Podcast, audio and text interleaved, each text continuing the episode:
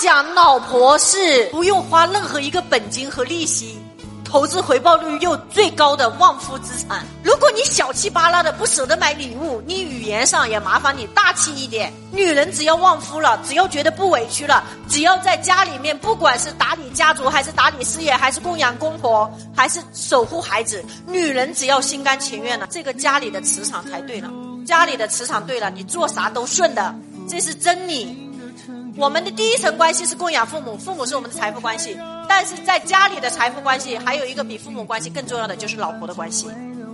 除非你不要你的主财，你不想发财，那你就往死里做。你老婆不是人，你老婆抱怨，你老婆不孝顺，你咋找了这么糟糕的老婆？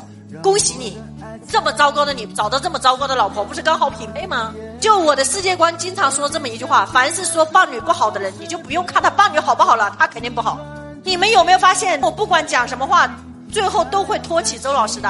周老师都说一句话怕老婆，但是最后周老师也会托起他老婆啊。那都给你们打了个样的，怎么不会好好学习一下呢？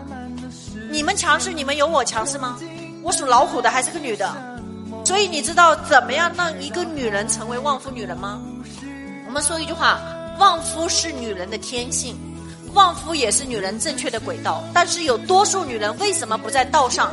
其实除了自己本身没有学习过以外，所以他看到身边所有的环境都是抱怨者，都是受害者。女人在没有认知之前，自己也是过程的这种生命状态。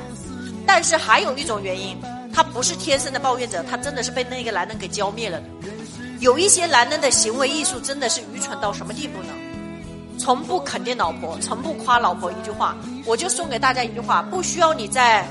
结婚之前的那种韧劲或者是妥协去哄你的老婆，但是主动每天肯定她十分钟，夸奖她十分钟，你会发现，老婆舍不得老公干活的，老婆舍不得批评老公的。